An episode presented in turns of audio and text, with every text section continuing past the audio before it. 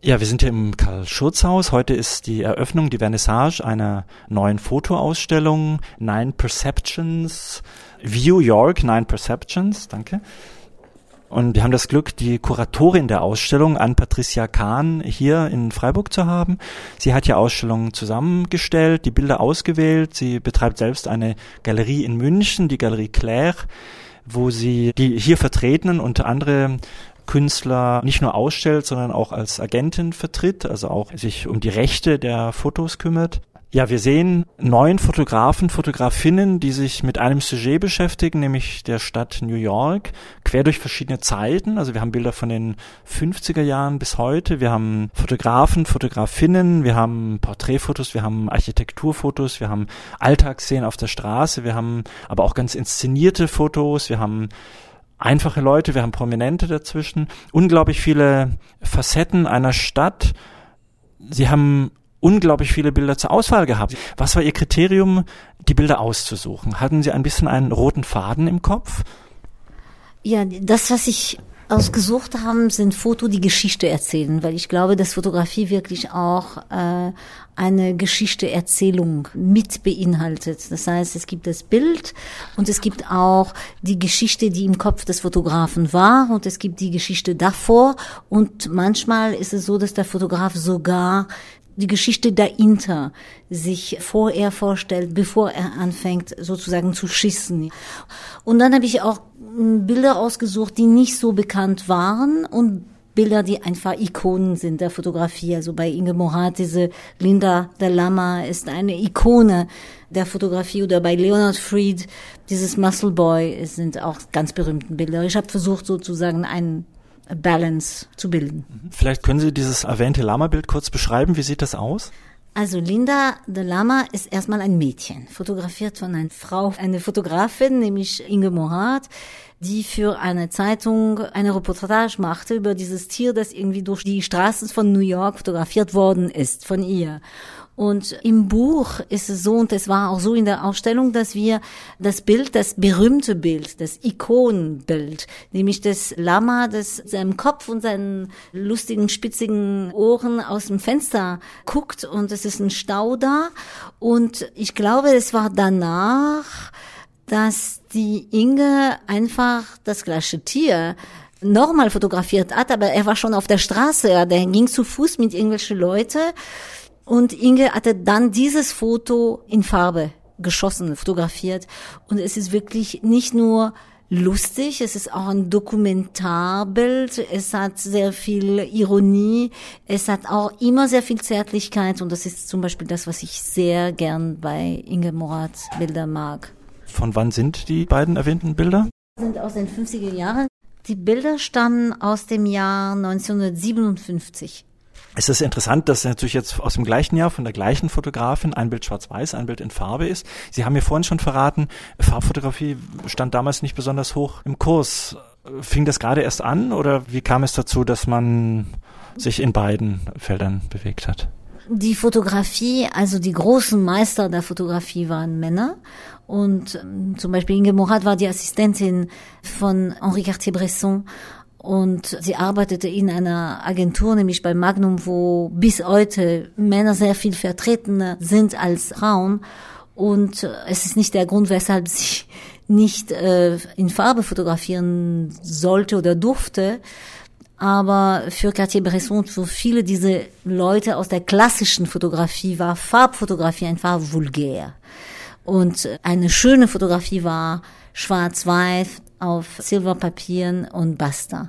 Und nichtsdestotrotz, bei der Inge war das so, dass sie mit zwei Fotoapparaten durch die Welt gereist ist und jedes Mal, dass sie ein Rot, also Rot irgendwie in einem Bild gesehen hat, in das Bild, das noch nicht existierte, das Bild bevor sie sozusagen das Bild konstruierte in ihrem Kopf und dann schoss, da musste mindestens die rote Farbe da sein in einer Fleck. Und dann war sie bereit, Farbe zu fotografieren. Das heißt, in Ihren Farbbildern entdecken wir wirklich immer irgendwo den roten Spot oder die rote Fläche. Haben wir da noch ein anderes Beispiel für? Ja, wir haben ein Beispiel von einer Carriage im Park und da sehen Sie so Flecken Kissen unter dem Fahrer und äh, hinter dem Räder sind auch so roten Flecken. Der Mantel der Dame, der schönen Dame, ist auch rot. Das ist immer so zu sehen in alle ihren Fotografien. Das ist eine sehr schöne Anekdote, finde ich.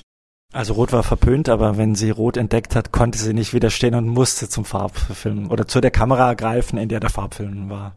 Genau so. Ein weiterer Fotograf, der hier vertreten ist, ist Patrick Sackmann, von dem wir eher so Stadtansichten, Porträts der Stadt sehen können. Ähm, was würden Sie sagen, was ist für diesen Fotografen typisch? Auf welche Art bereichert er hier die Ausstellung? Patrick Sackmann ist ein französischer Fotograf, der ist 1955 in Paris geboren. Der ist sehr beschäftigt mit dem Thema der Immigration, der Migranten, der, ich nenne die, die neuen Nomaden unserer Welten und er hatte gearbeitet an einem Projekt über die chinesische Diaspora in der Welt und ist deshalb auch nach New York gefahren, um zu gucken, wie diese chinesische Diaspora sich dort bewegt und wie sie arbeiten und so weiter. Ein dieses Bild, das äh, Sie in der Ausstellung sehen können, ist ein Bild, wo man da auch entdeckt und viele Leute sehen das gar nicht erstmal. Die Twin Towers, als sie noch standen. Ich glaube, das Bild ist von 1987 und es ist genommen aus dem chinesischen Viertel und das Bild guckt Richtung vom Süden nach Norden. Äh, warum er diese Ausstellung bereichert? Erstmal ist er ein großartiger Fotograf. Und er hat einen ganz anderen Blick. Er arbeitet sehr viel mit den Schatten. Er arbeitet sehr die Innenarchitektur des Bildes. Er hat sehr viel Empathie für seinen Subjekten, also für sein, für sein Sujet und für die Menschen, die er abbildet. Also nicht nur eine künstlerische, sondern auch eine soziale oder politische Aussage in absolut, den Fotos? Absolut. Wir haben gerade hier in diesem Bild, ich weiß nicht, ob es äh, Chinatown ist, auf jeden Fall haben wir dieses große Transparent mit chinesischen Schriftzeichen, was über dieser Stadt, also über dieser amerikanischen Skyline hängt. Das ist natürlich, äh, hat im Grunde ja schon eine Aussage an sich. Also für ihn ist New York, das sagt er auch in diesem wunderschönen Text, den er für das Buch geschrieben hat. New York ist, ist die Stadt der, der neuen Nomaden, der Leute, die aus der ganzen Welt kommen, um sie zu bewohnen. Und ich glaube, dass New York ist auch fasziniert uns so sehr, weil wir immer alle das Gefühl haben, es ist ein bisschen unsere Stadt, auch wenn wir kein New Yorker sind. Das, glaube ich, zeigt Patrick sehr gut. Ja, ein weiterer der vertretenen Künstler ist Leonard Fried. Man sieht viele Porträts, Bilder auf der Straße aufgenommen, auch Bilder von Afroamerikanern fallen auf. Auch ein Fotograf mit einer Botschaft oder ein reiner Künstler?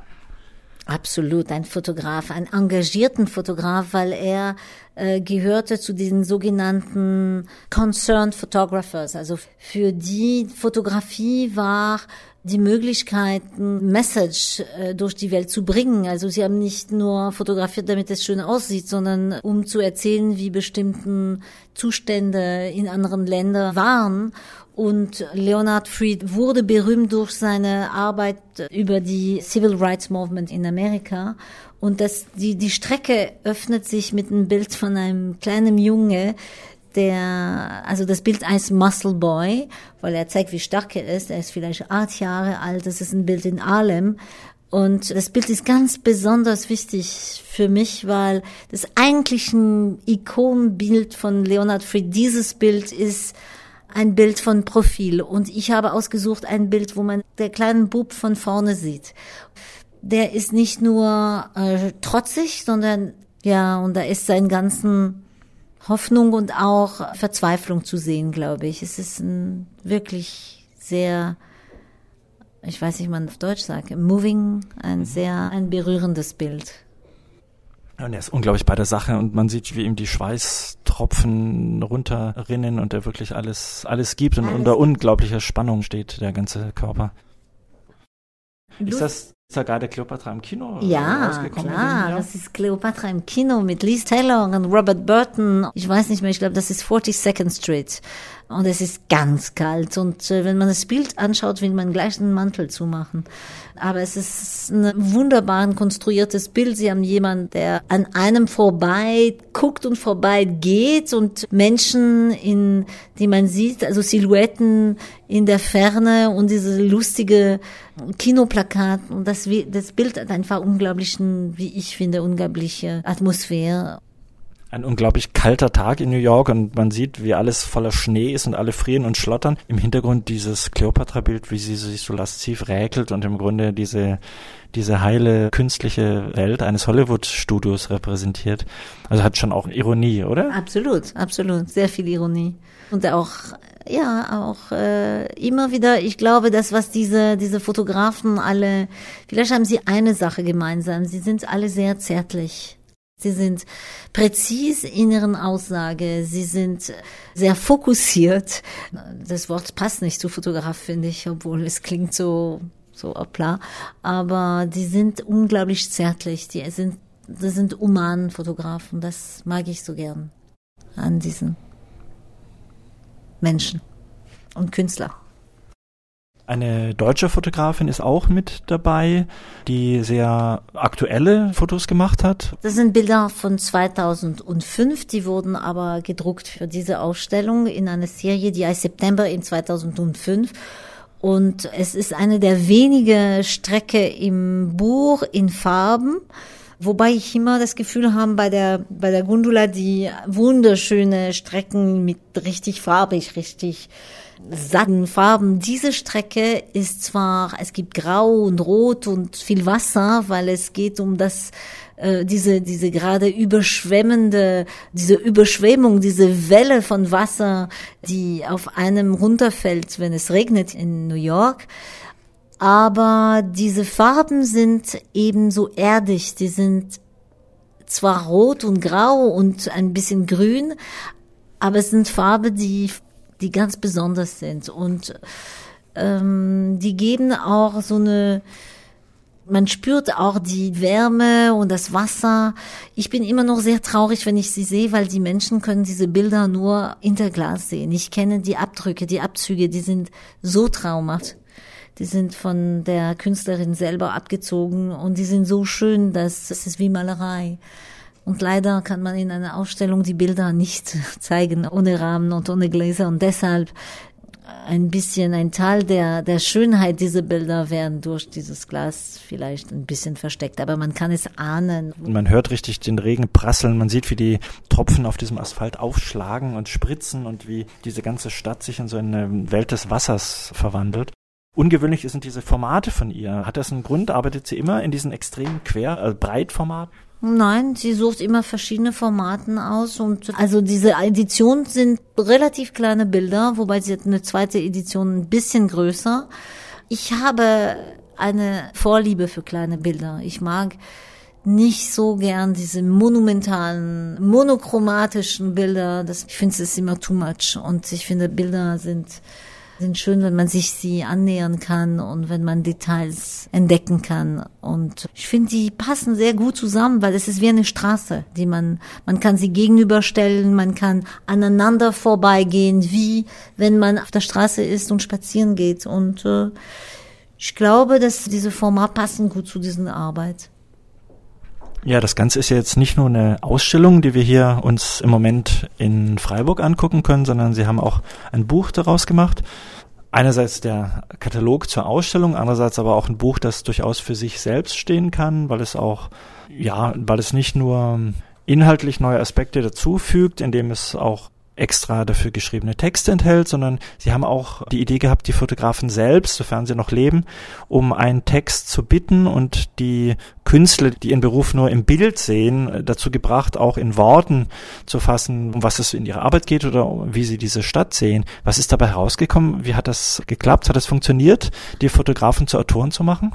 Ja, das hat absolut, es hat traumhaft funktioniert. Und zwar, es war sehr interessant, weil sehr oft die Welten sind total verschieden von einem Fotograf zum anderen und die haben auch so geschrieben. Also zum Beispiel Ailey Pencer hat wirklich eine Geschichte eine kleine kurze Novelle geschrieben. Die Gundula hat äh, auch eine Anekdote, also eine, eine Erzählung ihrer, ihrer Rückkehr nach New York erzählt und Patrick Sackmann hat wirklich versucht zu erklären, was ihn in dieser Stadt so sehr fasziniert und warum er in dieser Stadt diese Migration, diese Welle von den sogenannten neuen Nomaden sieht.